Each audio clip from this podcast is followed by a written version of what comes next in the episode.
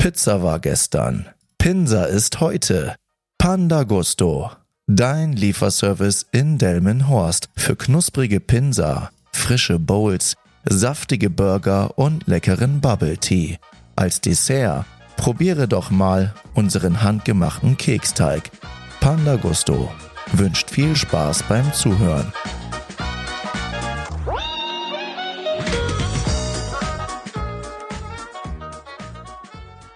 Hallo ihr Menschen, herzlich willkommen zu einer neuen Folge von Teufelszeug.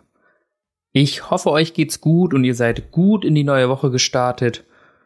Und ihr habt sicherlich Bock auf eine neue Folge, aber tatsächlich muss ich euch enttäuschen, dass es hier heute eine Füllfolge. Die mache ich noch rein, damit ich jede Woche eine Folge veröffentlicht habe. Und denn ich möchte heute gar nicht so großartig schnacken, denn mir geht's nicht so gut. Denn am Wochenende stand bei uns hier in Bremen die Breminale an. Da war ich. Und ich glaube, ich habe mir da was eingefangen. Und merke, ihr kennt das sicherlich, dass man so langsam merkt, dass der Körper mal schlapper und schlapper wird und dass da etwas im Anmarsch ist. Und das habe ich schon. Ich habe schon die ersten Symptome. Äh, die ersten Symptome einer sehr, sehr, sehr starken Männergrippe wahrscheinlich. Das ist, ist es wohl. Also die, die Männer, die hier zuhören, die werden es wahrscheinlich kennen. Sehr, sehr schlimm sowas. Es ist auf jeden Fall ganz schwer zu ertragen und das sehe ich schon langsam kommen. Und ähm, heute habe ich auch ein bisschen durchgearbeitet und jetzt merke ich langsam, ja, die Folge mit der Emotion und mit den ja, Enthusiasmus werde ich wahrscheinlich gar nicht hinkriegen. Und ähm, dadurch, dass ich halt eine coole Folge vorbereitet habe, möchte ich sie lieber nächste Woche weiterführen mit ein bisschen mehr Input. Das wird euch wahrscheinlich gefallen, falls der ein oder andere Interesse daran hat. Aber was ich euch auf jeden Fall heute noch mitgeben kann, ist eine Anekdote. Ne? Die Anekdote, die kann ich euch noch erzählen.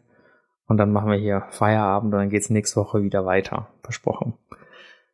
Und zwar Anekdote. Da war ich tatsächlich noch ein Kind und war mit meinen Eltern bei C und A. Und ich bin mir nicht sicher, ob meine Schwester auch dabei war oder nicht. Aber jedenfalls war ich dann bei C und A und bei C und A gab es so eine Spielecke. Da haben meine Eltern mich einfach abgeladen und haben gesagt, so, der guckt hier jetzt Fernsehen, da lief dann mal, keine Ahnung, Kika oder irgendwas, irgendeine Kinderserie lief da und ich habe dann da seelenruhig gestanden und habe dann geguckt, geguckt und geguckt. Und dann haben meine Eltern sich irgendwann gedacht, ja, der ist ja so gut da beschäftigt. Ähm, heute wäre wahrscheinlich das Jugendamt dafür gekommen. Und sind dann einfach eine Etage tiefer. Das ging über zwei Etagen. Und irgendwann wurde es natürlich langweilig dort. Ich hatte alles gesehen und ich bin mir gar nicht sicher, wie es dann da weitergeht. Ähm, oder ob dann da die ganze Zeit die Wiederholung läuft. Ich bin mir da nicht mehr sicher. Auf irgendwann, irgendwann ist es langweilig geworden und dann habe ich geschaut, wo sind meine Eltern. Ja, und dann bin ich die ganze Etage oben überall abgelaufen und habe meine Eltern einfach nicht gefunden. Und dann bin ich in Tränen ausgebrochen. Irgendwann kam dann eine C&A-Mitarbeiterin und hat gesagt, was ist denn los? Ich so, ja, meine Mama und Papa, die sind weg. Ich weiß nicht, wo die sind. Und äh, ja, ich war überhaupt nicht einzukriegen. Und dann hat sie mich gefragt, weil dann standen wir an diesem Infoschalter, da hat sie mich mit hingenommen. Ähm, ich rufe dann eben deine Eltern aus. Ne? Ähm, du musst mir nur mal eben sagen, wie heißt denn dein Papa? Papa. Und wie heißt deine Mama? Meine Mama heißt Mama. Ich kannte zu dem Zeitpunkt einfach die Vornamen von meinen Eltern nicht. Ich hatte gar keine Ahnung. Ich habe die immer nur mit Mama und Papa angesprochen. Und dann hat sie mich nach den Vornamen gefragt. Und ähm, ja, und dann hat sie gesagt, na gut, dann rufen wir mal deine Eltern aus. Und dann diese schöne Ansage, der kleine Paminda möchte hier bitte abgeholt werden. Er vermisst seine Eltern. Ne? ist vor allem das auch noch richtig peinlich. Dann sind meine Eltern da ganz entspannt angekommen. Die waren, denen ging's gut. Ne? Die hatten da gar keine Probleme mit. Das ist ja so dieses Erwachsenen-Dasein. Für mich war das der Horror. Also der pure Horror. Vor allem, wenn die Eltern irgendwie weg sind.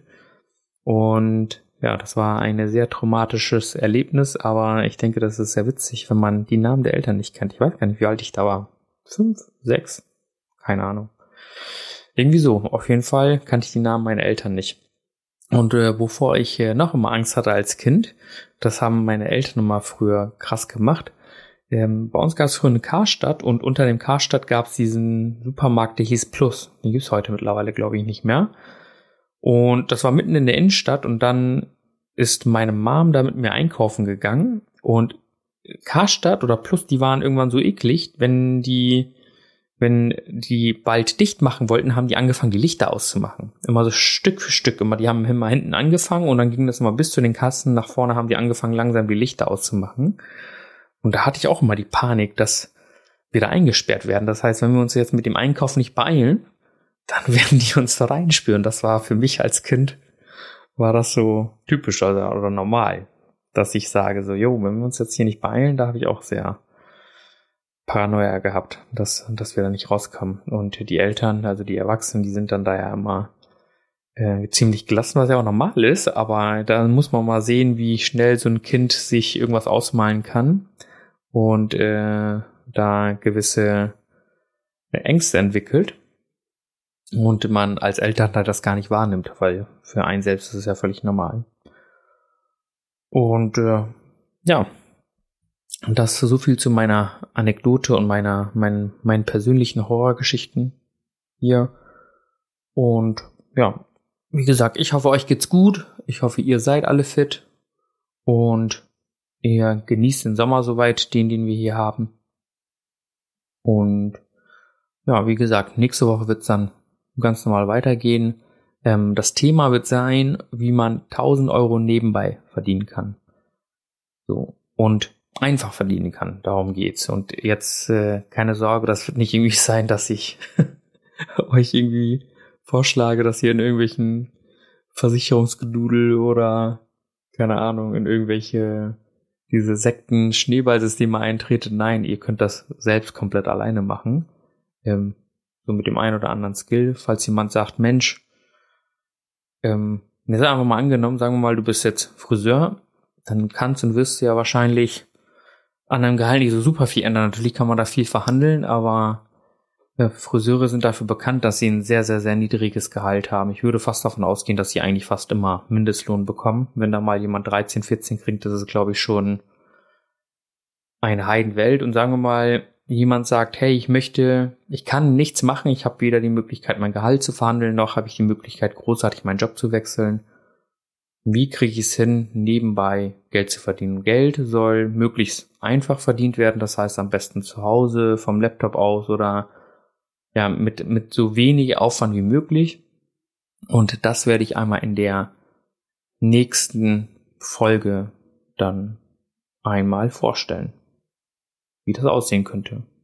Gibt es sehr, sehr viele verschiedene Möglichkeiten. Ich habe mich nämlich die letzten Monate intensiv damit befasst, wie man ähm, über digitale Lösungen Geld verdienen kann oder online Geld verdienen kann. Da gibt es ja sehr, sehr viele Modelle und ich bin ein großer Fan davon, dass man nicht so ein hohes Invest hat. Bedeutet, dass man nicht erstmal irgendwie 10.000, 20, 30.000 Euro investieren muss, um überhaupt Geld zu verdienen. Nein, das soll idealerweise einfach mit deiner persönlichen Zeit möglich sein und so wenig Utensilien wie möglich. Aber darüber wird die nächste Folge dann sein. Ja, seid auf jeden Fall gespannt und äh, ich werde mich jetzt gleich aufs Sofa schmeißen, mir einen netten Tee machen und mich ausruhen. Also wie gesagt, die Folge werde ich auch jetzt gleich schon hochladen. Das heißt, ihr werdet sie am Dienstag schon hören oder ja, Dienstag, also heute schon hören können, damit ihr schon wisst, dass jetzt am Mittwoch keine richtige Folge erscheint. Dafür aber nächste Woche. Wie gesagt, nehmt mir das nicht übel, aber dafür nächste Woche mit mehr Input.